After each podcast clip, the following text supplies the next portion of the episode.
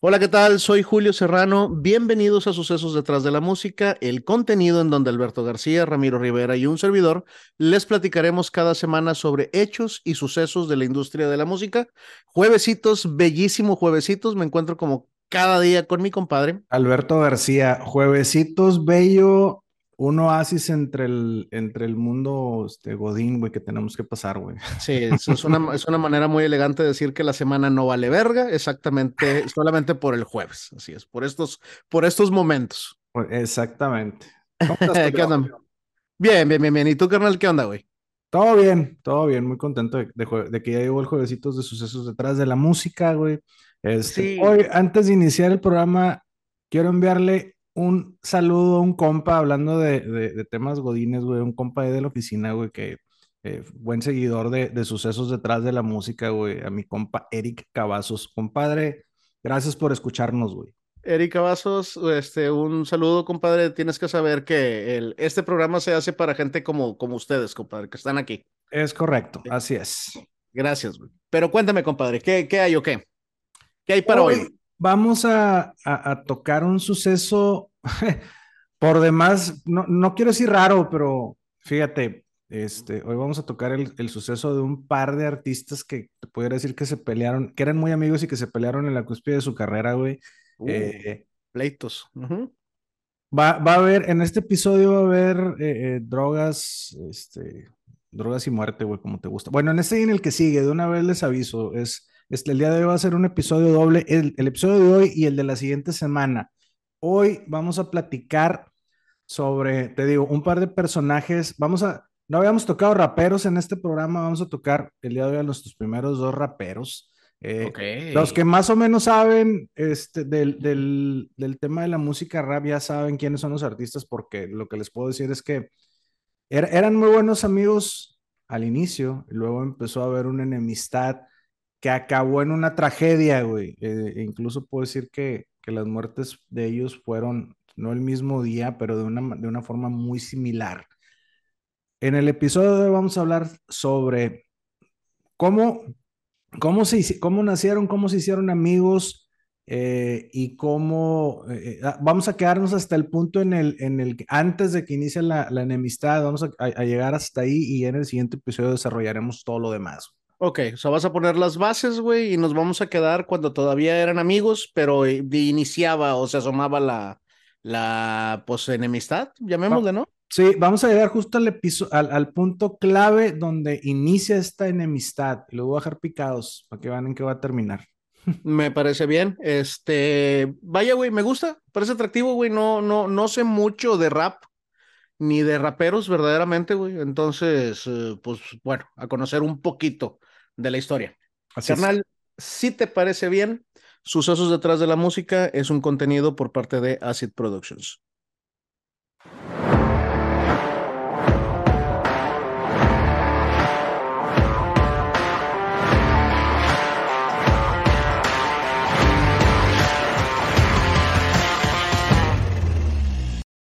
Esto es Sucesos detrás de la música. Soy Alberto García y me encuentro como cada jueves con mi carnal. Hola, ¿qué tal? Julio Serrano, buenas tardes.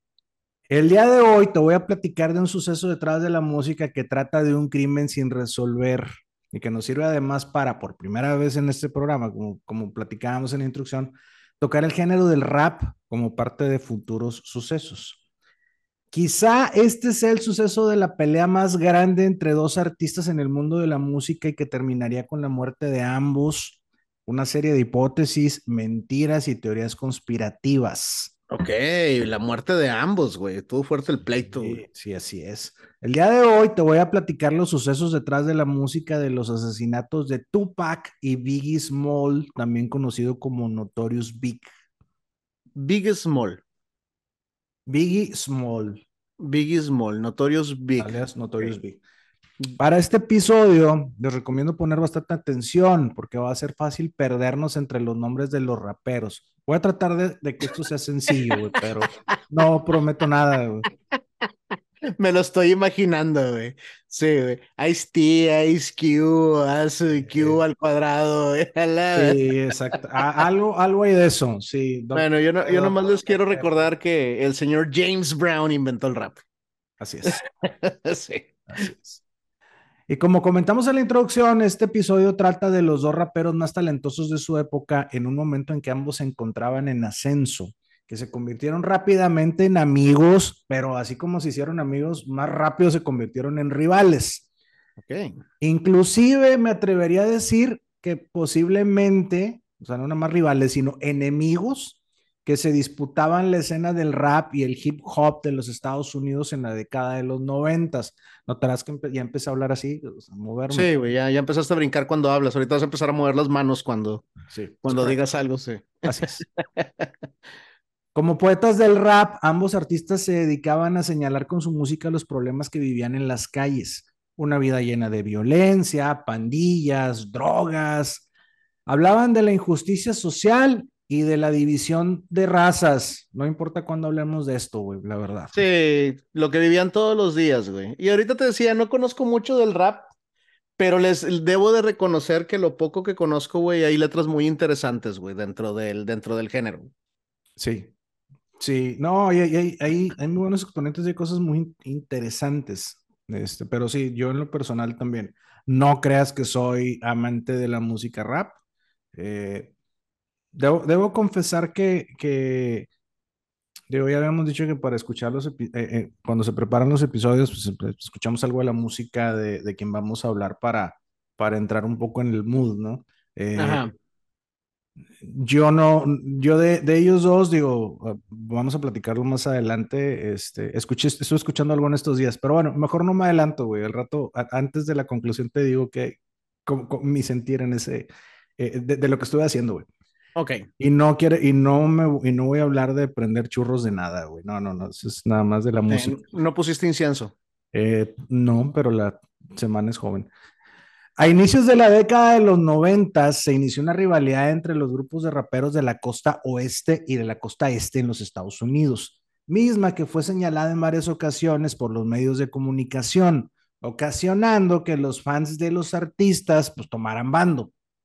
Ok. La principal rivalidad estaba entre una discográfica establecida en la costa oeste, más específicamente en Los Ángeles, llamada Dead Row Records, de la cual su principal artista fue Tupac Shakur. Y por el otro lado se encontraba la disquera Bad Boys Records, que tenía como principal artista Notorious Big y que estaba establecido en la costa este, en la ciudad de Nueva York. Sí. Ambos artistas serían asesinados de la misma manera años más tarde, pero ya llegaremos a eso. Ok. Entonces, Nueva York, costa este, Los Ángeles, costa oeste. El primer indicio de la rivalidad entre ambas costas se da en 1991, cuando el rapero neoyorquino Tim Dog lanza la canción Fuck Compton, un diss track para el, eh, grupo californiano NWA, no, sí, NWA, en la que criticaba a los raperos con el estilo de la costa oeste. Ahora, para los que venimos de escuela de gobierno, ¿qué es diss track? Ah, bueno. Diss track es una canción que lleva por propósito atacar verbalmente a otra persona, por lo general otro artista y regularmente son el resultado de una disputa existente y creciente entre ambas personas. Y ese pedo es muy común en el rap, ¿verdad, güey? Así sí. como que como que insultar a, a, los, a los demás de la, de la escena, güey. Sí, sí lo es. Digo, también en el hard rock, eh, en el rock ha, ha habido casos de, de, de, indirectas muy directas que se lanzan entre grupos y que incluso le ponen el nombre de un disco eh, propio, este, queriendo madrear a alguien más, o sea, pero más, más adelante platicaremos de eso en en algún otro episodio de sucesos.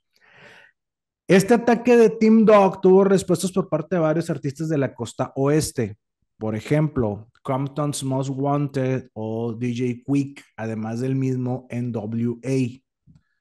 Después de este ataque a la banda de Los Ángeles, el entonces joven rapero Dr. Dre se separa de NWA después de haber tenido problemas con el rapero ECE, derivado de la mala distribución de las ganancias del grupo. Sí, ese, ese, ese, ese sí me suena. ¿Cuál de los dos? ¿El suceso o el, no, el, doctor o el hecho? Sí. Este. Luego, Dr. Dre funda su, funda su propia compañía discográfica junto a, con su ex guardaespaldas, Sush Knight. Recuerda este personaje. Such Knight. Sí, la compañía Eh, fue fundada ese mismo 1991 con el nombre de Dead Road Records, ese que te había dicho. Ya. Y aunque no puede ser comprobado, todo apunta a que el dinero para crear el sello era proveniente de un famoso traficante de drogas conocido como Harry O. Obviamente, Sush Knight negó toda relación con el traficante. Pues no sí, porque no vas por las calles diciéndole a la prensa que estás asociado con un traficante, ¿verdad? Es correcto. Este NWA es, es Niga with Attitude. También en algún momento platicaremos de, de ellos, güey. Sí está, está muy interesante. Eh, ellos fueron, ¿te acuerdas una, un, tema en los noventas de un, una la brutalidad policíaca contra un afroamericano en los noventas? Oh, sí, sí, sí, sí. En Los Ángeles y que hubo disturbios y que la chingada. ¿Te acuerdas? Bueno. Sí, sí, sí, sí. Niga with Attitude NWA, ellos fueron, fueron parte fundamental para detener todo ese desmadre. ¿eh? O sea, este, este, grupo eh, sí ayudaron mucho en ese sentido, porque si te acuerdas que hubo un desmadre muy cabrón. Me estoy, queriendo, acordar de, me estoy queriendo acordar del, del de, cómo se llama la persona este y que fue muy conocido, y no lo, la verdad que no lo recuerdo, pero sí, sí me acuerdo que ellos ayudaron un chorro en ese, en ese, en ese. Ok, merece, merece mínimo su mini suceso. Es correcto.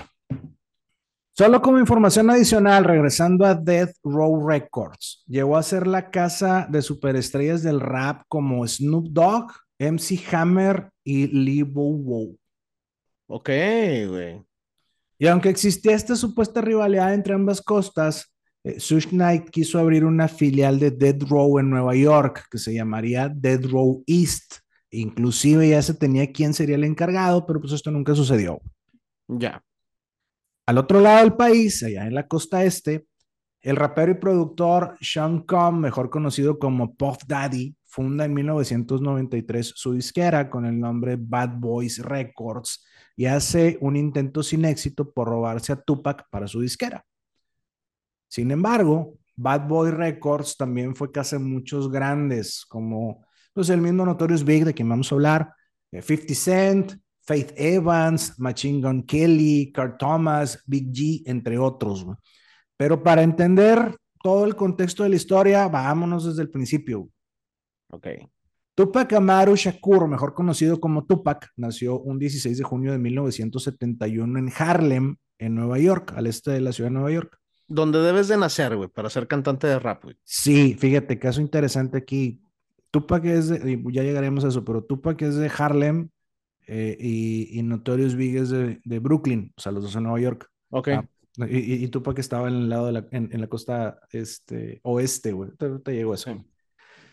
La madre de Tupac, que nació bajo el nombre de Alice Faye Williams, pero es mejor conocida como Afeni Shakur, que fuera una base importante del movimiento Panteras Negras, fue una líder pacifista que militó en contra de todo racismo.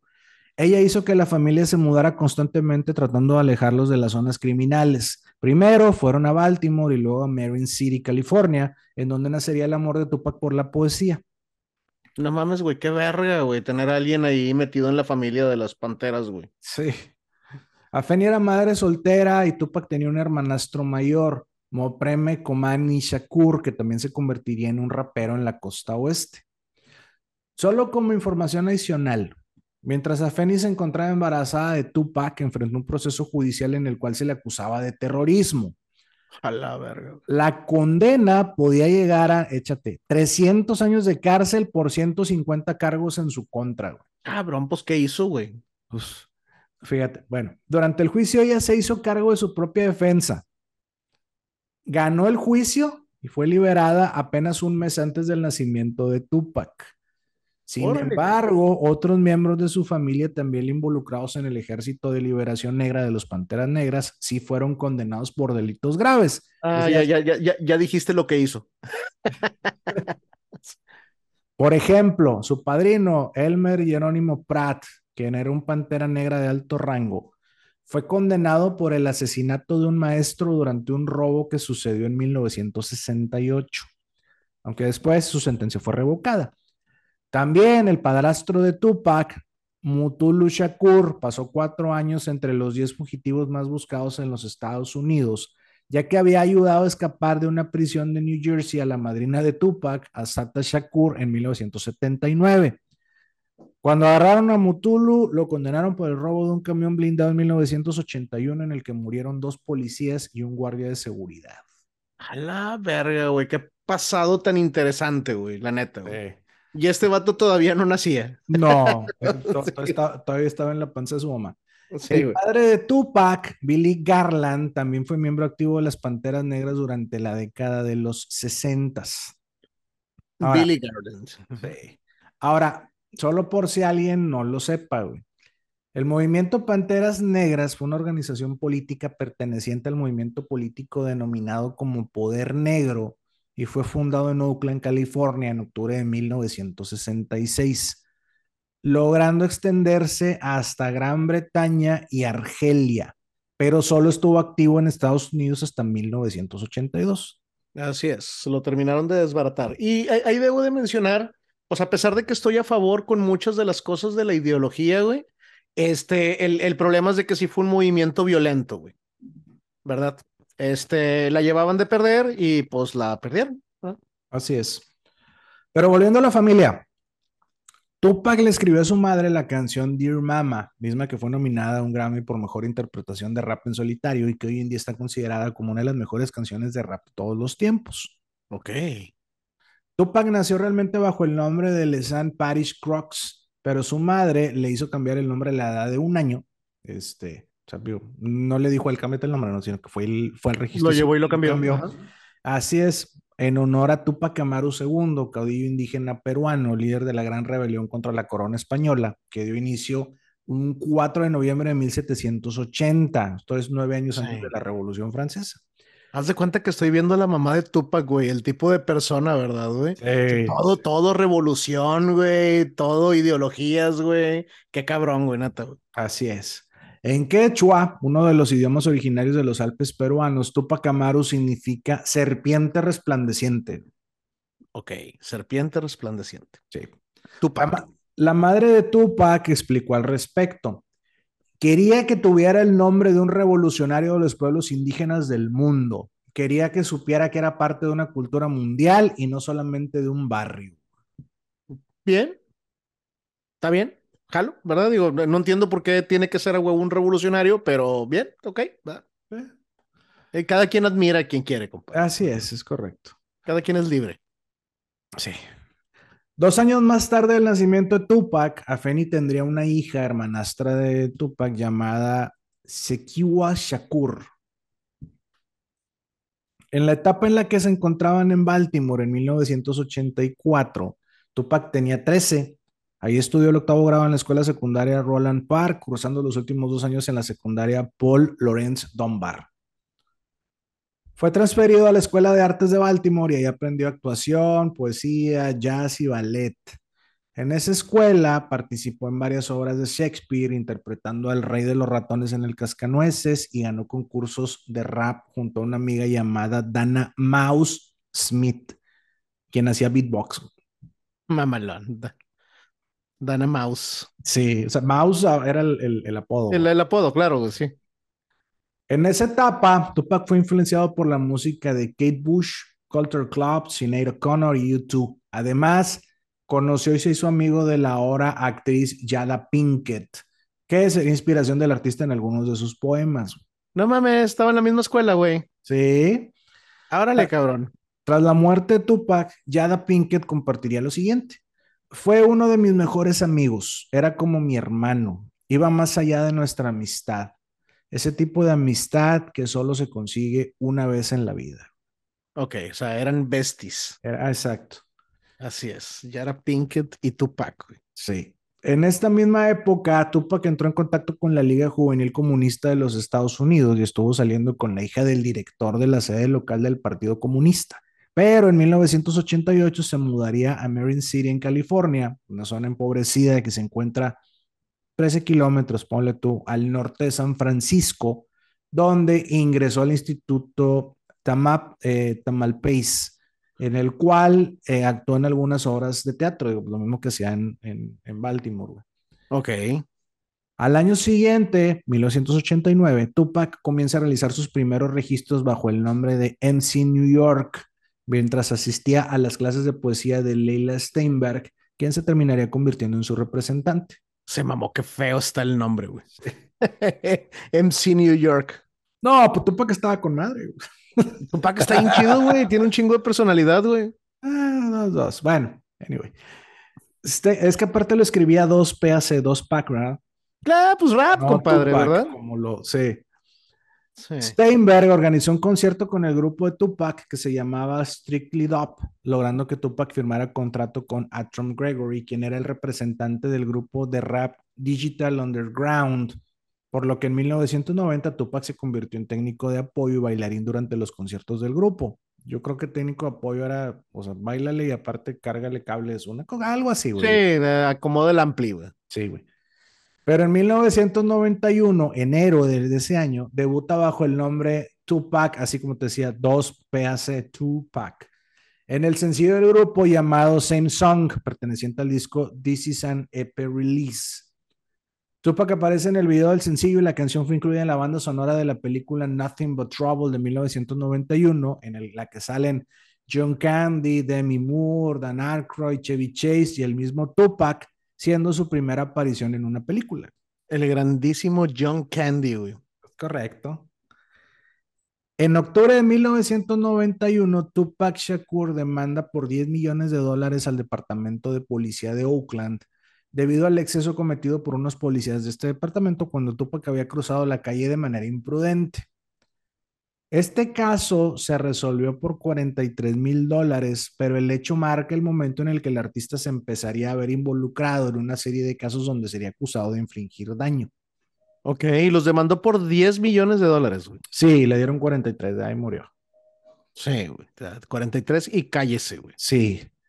Y en, y en noviembre de- lo callaron a billetazos, dirían.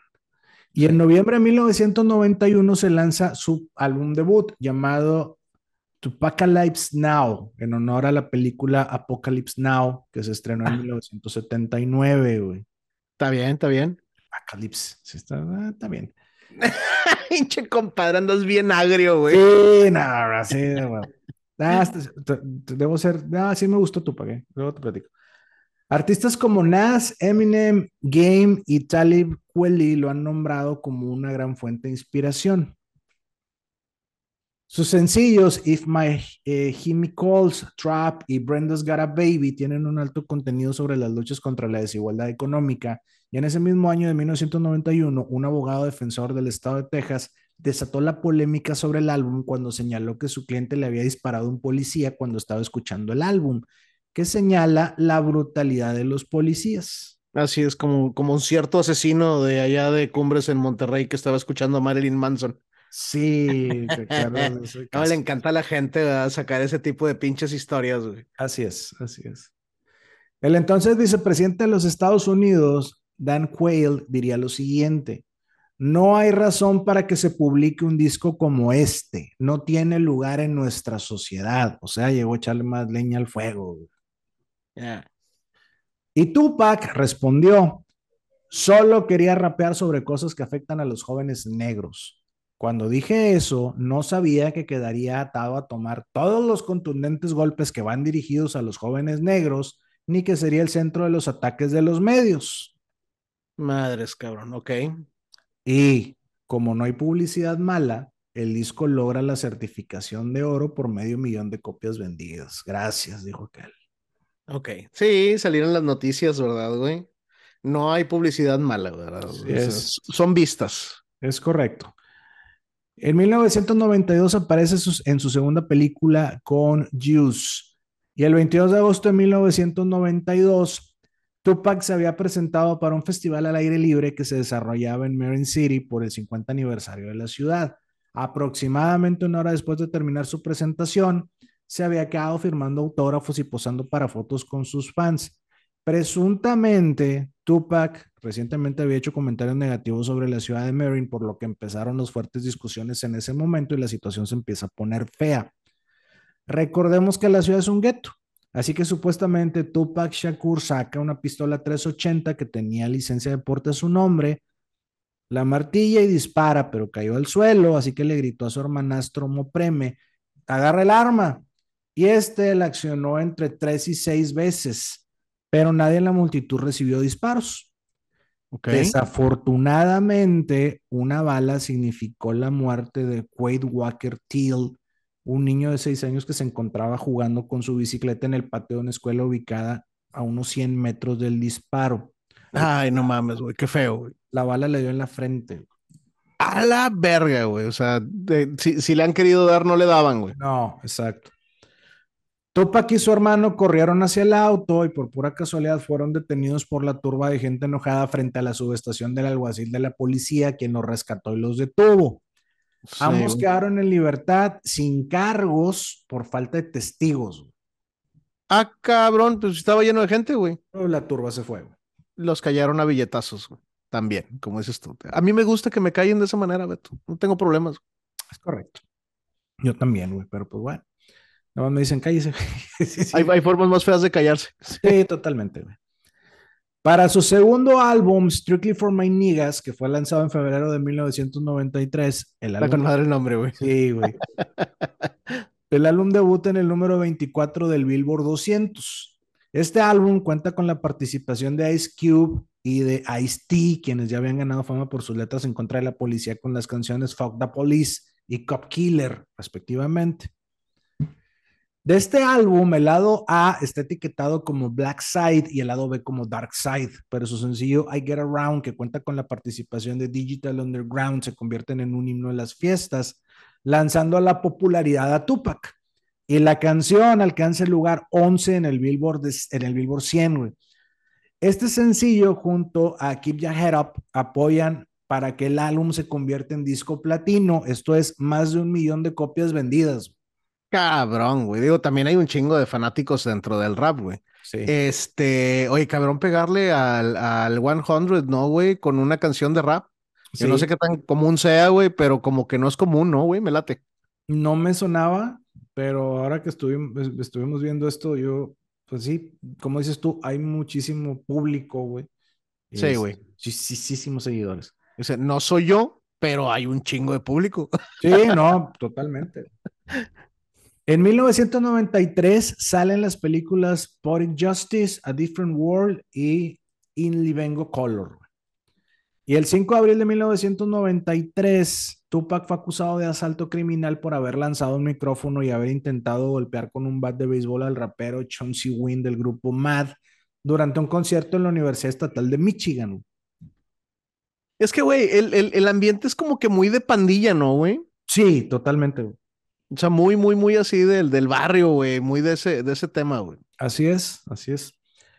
Y en Halloween, el 31 de octubre de 1993, Tupac acababa de presentarse en la Universidad Clark de Atlanta y en las primeras horas del 31 regresaba en caravana de autos al Hotel Sheridan para festejar el evento.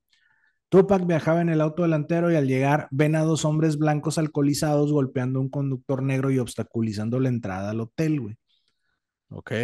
Los hombres blancos eran dos hermanos policías fuera de servicio que se llamaban Clark y Scott Whitewell. Whitwell, perdóname, Clark y Scott Whitwell, de 33 y 32 años respectivamente, que habían salido a festejar al bar del hotel a la esposa de Scott, que acaba de pasar el examen de estado para convertirse en abogada.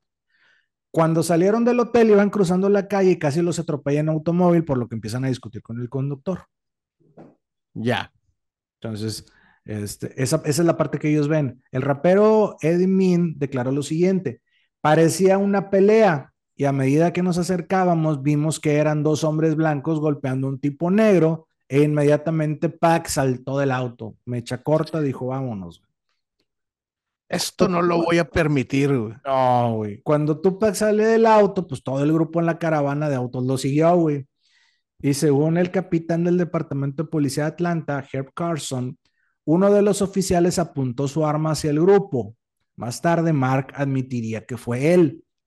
Así que Tupac respondió a la amenaza, pues sacando su propia arma, güey.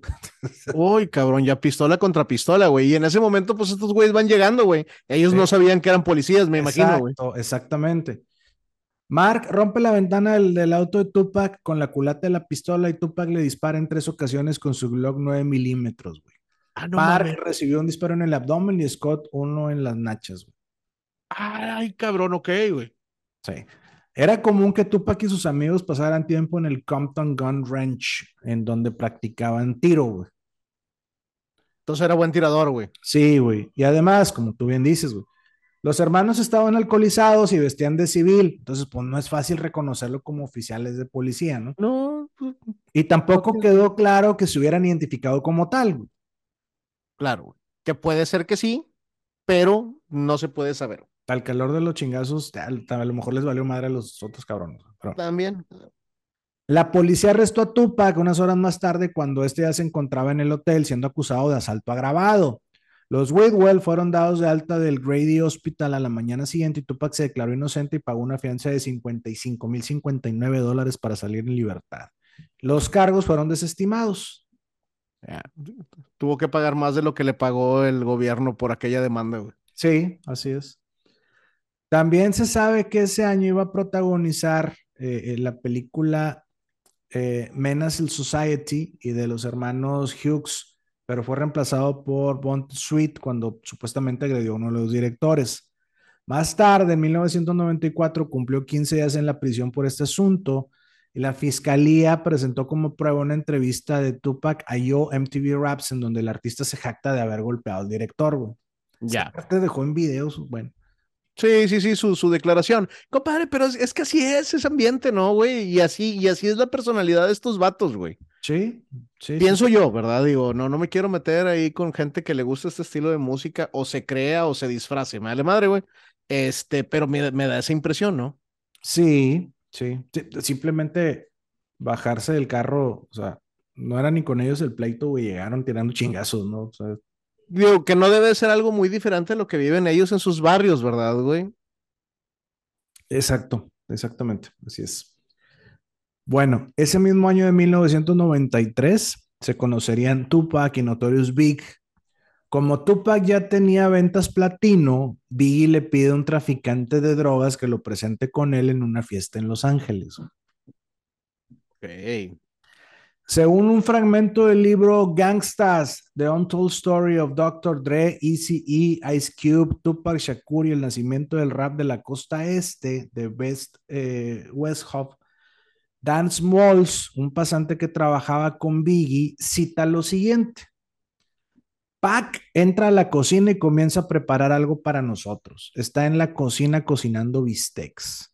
Estábamos bebiendo y fumando y de repente Pac dijo, yo, ven a buscarlo. Y entramos a la cocina y él comió bistec, papas fritas, pan, Kool-Aid y nos sentamos a comer, de ahí a Kool-Aid. comer y comer y beber, güey, reír y la chingada. sí. En ese momento comenzaría la amistad con Biggie, pero bueno, ¿quién era Notorious Big? Christopher George Lator Wallace, mejor conocido como Biggie o Notorious B.I.G. o Big. La verdad es que eh, estuve revisando cómo se escribí, cómo se pronuncia, la verdad no tengo idea, no sé. Digo, se, la, se escribe B.I.G. O sea, pareciera que es. Sí, debe ser BAG. pero- Ok, pero es el juego de, de, de las iniciales, me imagino, para sonar así de grande, ¿verdad, Big? Exacto, porque sí, sí era. Ahorita, ahorita te voy a platicar, pero sí era, sí era muy grande. Digo, para fin, dejémoslo como Notorious Big. Ok. Nació en el Hospital St. Mary el 21 de mayo de 1972 en Brooklyn, New York.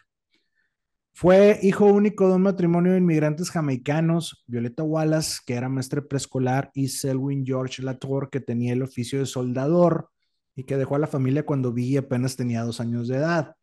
Para lo que su madre, pues tuvo que conseguir dos trabajos para mantenerse. Sí, güey. Los dos jales, güey. Qué tristeza, güey. Chingado. Residirían en el 226 de St. James Place en Clinton Hill, en Brooklyn, donde Biggie fue criado como católico y se destacó en la escuela secundaria Queen of All Saints, ganando varios premios como estudiante de inglés. Además, iban sin falta a la iglesia de San Pedro, güey. Ya. O sea, ok. Fuertemente católico. Sí, su apodo Biggie lo obtuvo a los 10 años y hace referencia a grande, como dices tú, Big, debido a su sobrepeso. Ya. El mismo Wallace aseguraba que había comenzado a traficar drogas desde que tenía 12 años. Su madre, que se la vivía en el trabajo, no se enteró de esto pues, hasta años más tarde. Para su adolescencia ya daba sus primeros pasos como rapero, actuando en las calles con algunos grupos locales como los Old Gold Brothers y los Technics. Cuando estudiaba en la escuela Bishop Loughlin Memorial en Fort Greene, pidió ser transferido a la Escuela de Educación Técnica y Profesional George Westinghouse en el centro de Brooklyn, con la idea de poder trabajar para ayudar en la casa. Y en esta nueva escuela conocería a dos futuros raperos que también asistían ahí, Jay-Z y Busta Rhymes. Está con madre que lo, que lo dices, güey, y muy, muy dentro en mi corazón esperaba escuchar nombres que conociera y decirte, ah, no mames, güey, con madre, güey. no, la realidad es que no sé, a lo mejor estén muy cabrones, güey. Sí. sí de Jay-Z se había escuchado, güey. Jay-Z, es que, güey, todos suenan igual, güey. Chingado, perdónenme, gente. Sí, estoy de acuerdo. Su madre comenta que en esta nueva escuela Biggie había tomado una nueva actitud. Diría su madre, se hacía el listo. Ok, se hacía pendejo. Sí, exacto. En 1989, cuando Biggie tenía 17, abandonó la escuela y se metió de lleno a una vida de crimen, lo que lo llevó a ser arrestado por portación de arma de fuego y condenado a cinco años de libertad condicional. A ver, me gusta esa expresión, güey. Sí, así, de lleno al crimen. Sí, sí. ¿Qué se dedica? Criminal, güey. Bueno, en 1990 fue arrestado por violar su libertad condicional, güey. Ya, porque algo tenía que violar, güey. Sí. En 1991 fue arrestado por venta de crack en Carolina del Norte, pasando nueve meses en la prisión antes de pagar su fianza. Venta de crack, sí, pues que son los meros años, güey. Sí, güey. Al salir de la cárcel, Biggie graba un demo y lo lleva a Microphone Murderer. En ese tiempo se hacía llamar Biggie Smalls, en referencia al personaje de Calvin Lockhart en la película de 1975, Let's Do It Again, y haciendo referencia a su estatura de 1,91 y sus casi 170 kilos de peso. Ok. Ah, grande el güey, cabrón. O para jugar en la línea, güey, de algún, del, o sea, para ser liniero, güey, Sí, si no hubiera empezado a fumar a los 10, seguro. Seguramente, sí. Se dice que Biggie realmente no esperaba mucho con respecto al demo, pero un DJ local, Mr. C, de la asociación Big Daddy Kane y Justice Crew, la escucharon y decidieron promocionarlo lo que hizo que fuera escuchado por el editor de la revista Rap The Source en 1992. The Source publicó a Biggie en su columna On Sign Hype dedicada a mostrar raperos promesa. Así que la cinta llegó a manos de Sean Puffy Combs, mejor conocido como Puff Daddy. Que ese sí lo conocemos, güey. Sí, es lo más fresa del rap. Sí, lo, que es Oye, este el Snoop Dogg, güey, sí los ubicas. Qué chingón que haya una revista, güey, con ese fin, güey, ¿eh? De mostrar nuevos talentos así de la calle, güey. Ese pedo se me hace bien cabrón. Sí, güey. espero sinceramente que salga pronto una de podcast, güey, también que salgamos ahí. Por favor. Eh, raza, aprovechando ahí el anuncio, denle like a la página en, en, YouTube. Aunque no nos escuchen en YouTube, nos ayuda un chingo, güey, neta. Es correcto. Ahora sí. Pórtense Continúa, mi hermano. Bueno, Puff Daddy Todavía trabajaba en el departamento de artistas y repertorio de Uptown Records y se puso en contacto con Biggie para verlo en persona. Biggie de inmediato firmó con Uptown apareciendo en la canción A Bunch of Niggas de sus compañeros de sello Heavy D and the Boys. A Bunch of Niggas, una mala.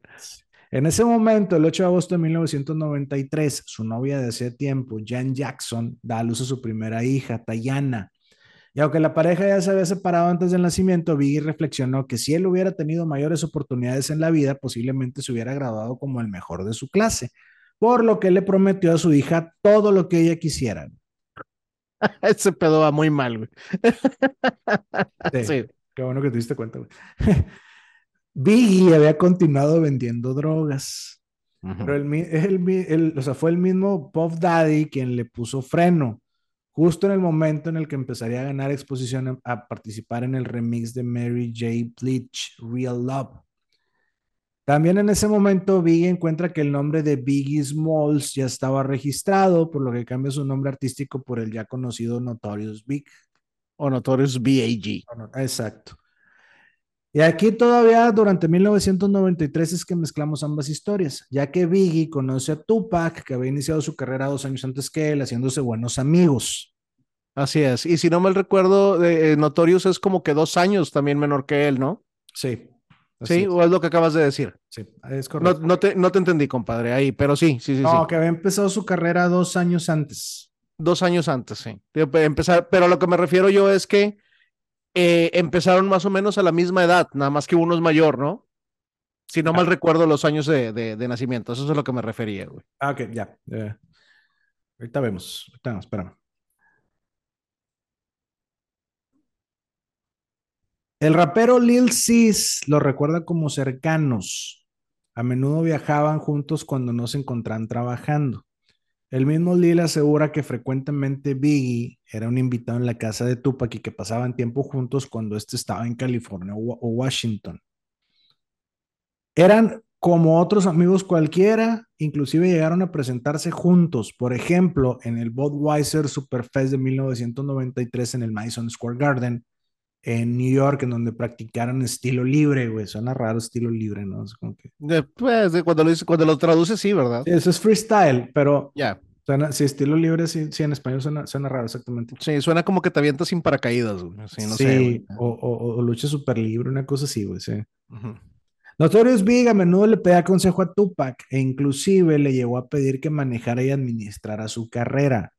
Pero Tupac Shakur no quiso mezclar los negocios con la amistad, así que le respondió, quédate con Puff, él te hará una estrella.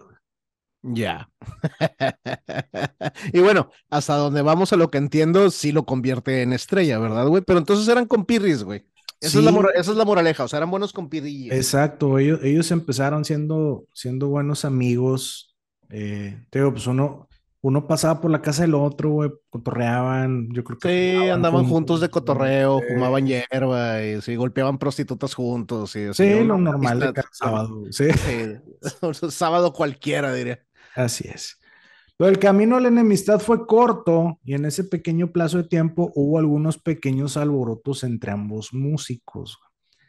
En noviembre de 1993, Tupac y otros tres hombres fueron acusados por agresiones sexuales contra una mujer en, la habitación, en una habitación de hotel. Ayana Jackson declaró que le había hecho sexo oral a Tupac de manera consensuada en su cuarto de hotel pero cuando regresó al día siguiente fue violada por él y otros tres hombres. Uy, qué mal pedo, güey. Charles Fuller, de 24 años, Ricardo Brown, de 30, y un tal Nigel. Ok. A finales de 1993, Tupac había formado el grupo Thug Life con Tyrus Big Sky Himes, eh, Dairo Makadoshis Rivers, su hermanastro Moprime Shakur y Walter Rated R. Burns. qué, bueno que hiciste, güey, la aclaración de los nombres, güey. no sé hablar rapero, dinos, güey. No, madre, güey. no, de hecho no, güey. Güey, me, quiero imaginar que hay alguien, güey, escuchándonos en este momento que verdaderamente sea admirador del rap y que está así como que, ah, sí, con madre. no, y seguramente habrá alguno de esos, y sí puede decir, así no se pronuncia, pendejo. Lo siento. Sí, güey, sí, perdónenos. Sí, no sabemos lo que hacemos, güey, la verdad. Sí, no, nosotros aquí traemos historias. historia y comentarios censurables, güey, es lo que, es lo que Bueno, esta racita que te decía, güey, lanzaron un único álbum, Thug Life Volumen 1, el 11 de octubre de 1994, certificándolo disco de oro que incluye el sencillo Pour Out a Little Liquor, que aparece en la banda sonora de la película Above the Rim de 1994, película en la que también participa. Ya.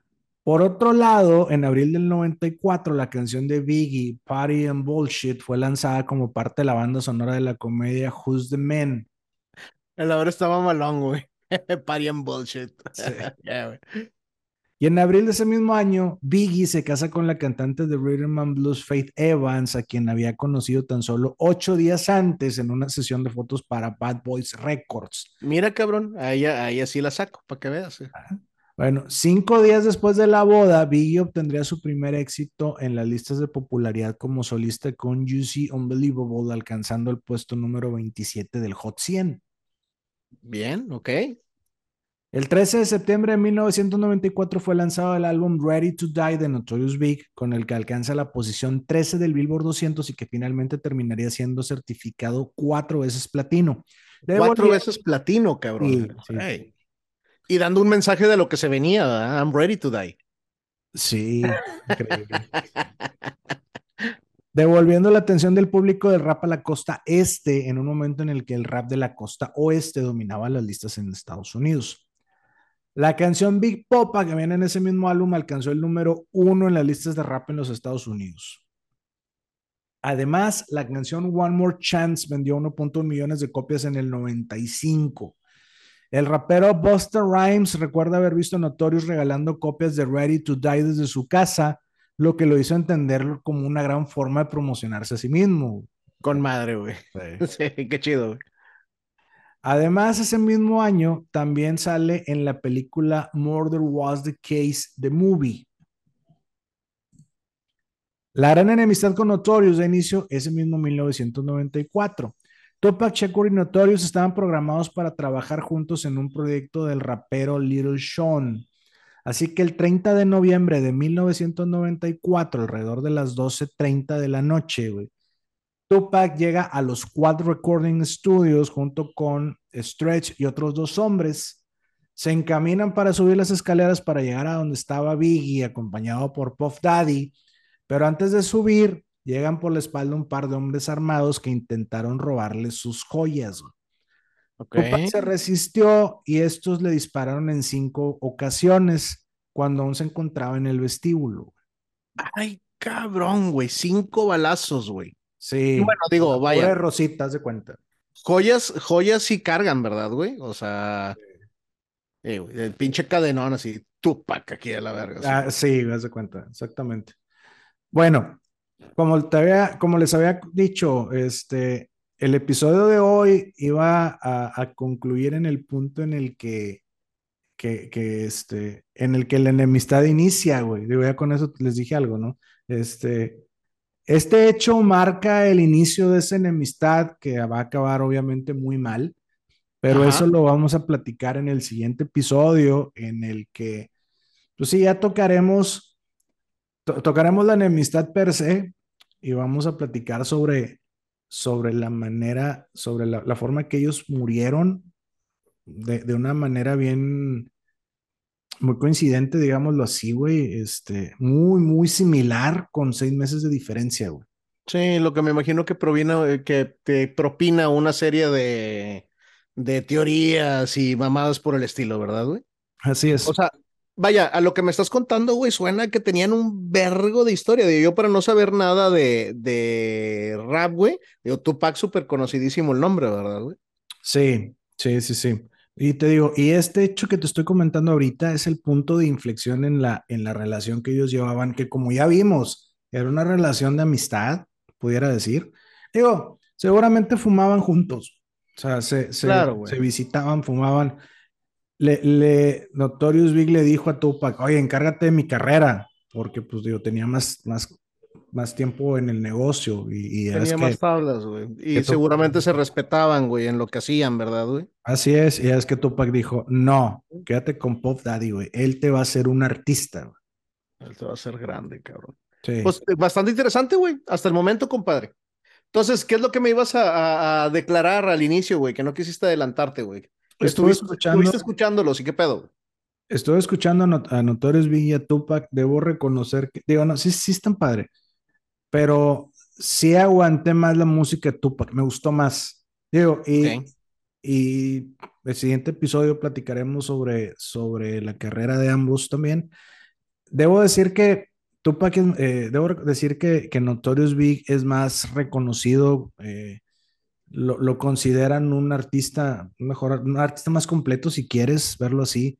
Eh, hablan maravillas de, de, de Notorious Big, este, pero a mí en lo personal sí me gustó un poco más eh, la música de Tupac, El, que- el estilo de Tupac. el estilo, así es. ¿Me recomendarías que les diera una oportunidad, güey? Sí, sí, a ambos. Sí, para formarte un criterio, güey. ¿Qué Es dices? correcto, así es. Eh, Fíjate que, digo, no conozco mucho del rap, güey, porque no se me da. Sin embargo, no soy completamente neófito en el tema, ¿verdad, güey? Nada más que yo soy más de la époquita de, de Snoop Doggy Dogg, güey, de Dr. Dre. y Andábamos con no los- cuenta, ¿eh? No, sí, no, blancos rapeando, no, digo, excepto por ahí Eminem, que fue muy recibido, güey, por, por la, por el, por los, por, pues el grupo, ¿no, güey? Este, Pero sí, güey, a nosotros nos tocó por allá de la época de la preparatoria, güey, que precisamente era, era ya la época de finales de los ochentas o noventas, güey.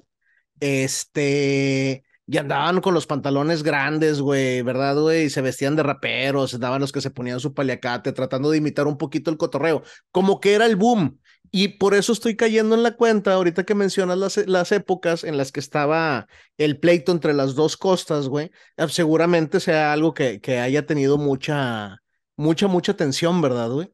Sí, sí, sí, sí. De hecho, eh, bueno, tocaremos ese punto en el siguiente episodio, pero hay una, hay, hay una película de Notorious Big en donde hablan sobre, sobre esta rivalidad y sobre la rivalidad entre Tupac y él, pero lo, lo hacen ver como que esa rivalidad fue ocasionada por los medios. Ok, que vaya, no sería la primera vez que pase, ¿verdad, güey? Todos sabemos que los medios, güey, lo que buscan es vender y muchas veces se necesita hacer grande una noticia, güey, para poder vender, ¿verdad, güey? Así es. Terminas, acabando con muchas relaciones, güey. Para el, que se para el que se quedó pensando, güey, o el que esté pensando, ¿cómo no pueden conocer esta historia? Le decía, bueno, tienen que saber lo que en aquellos entonces, güey, a nosotros, o sea, en, nuestra juventud, güey, que más o menos soy de la edad de, de, de Alberto, o somos de la misma edad, güey, tienen que saber que lo que nosotros nos dividía era la música, güey. Precisamente. O sea, no era un tema de clases sociales, güey. En, nuestro, en nuestro momento lo que nos dividía eran rockeros, góticos, y, todos tenían su grupito. No quiere, no quiere decir que estuviéramos peleados esos grupos uno con otro, sino que tú te juntabas con la gente que escuchaba tu estilo de música, güey. Totalmente. Así, así, así nos tocó a nosotros en nuestra, en nuestra época. Esa era la división, güey. Podías estar con gente de mucho dinero, con gente que no tenía varo, pero todos escuchábamos el mismo tipo de, de, de música. Así es. Yo, personalmente, digo, ya cada quien ahí tendrá su historia, güey. Yo me llevaba bien con todos los grupos, pero me juntaba con los que, con los que eh, eh, con los que teníamos el mismo estilo de, de música, ¿verdad? Sí, exacto. Los, los agropecuarios por de aquel lado, los rockeros. Exactamente. Los, los raperillos por de aquel lado, güey. Exacto, los metaleros, los vallenatos, güey, los escatos, sí, güey. Todos, güey, exacto, los ponquetos. Sí, nada, nada, muy buenos, muy buenos tiempos. Sí, sí, sí, sí, fue una época muy bonita, güey. Y, ahí por, por el que decía de que no me acuerdo en qué episodio decíamos que nada debería dividirnos, güey. Pues sí, digo, aquí el. Es que dividir es una palabra muy fea, güey, pero, pero sí, o sea, vaya, estábamos separados, güey, por la música, ¿no, güey? No peleados, pero, pero ahí estaba la división, güey. Sí, gustos diferentes. Finalmente, Exactamente. respetas los gustos de los demás, güey, y se acabó, ¿no? No, no es como que déjame te pongo Iron Maiden dos días para que te empiece a gustar nada, no, espérame, a lo mejor eso nunca va a pasar, güey. Exactamente. Y también, ¿no? que no te pongan música de algún... No, quiero mencionar alguno en especial, ¿no? Este, no, sí, reggaetón, me cae el reggaetón. No me pongan música de reggaetón dos días porque ni lo voy a aguantar ni me va a gustar. O sea, este... Claro, güey. Sí, no lo, no lo voy a aceptar, güey. Es algo que no, me gusta. Fuera de mi sistema totalmente. Así es. Listo, compadre. Este, no sé si traigas algo más por hoy. Vámonos. Sus redes sociales, don Alberto, por favor. Arroba soy Beto GR en Twitter. Yo soy Julio Serrano, 360 en Instagram y les dejamos nuestro cariño.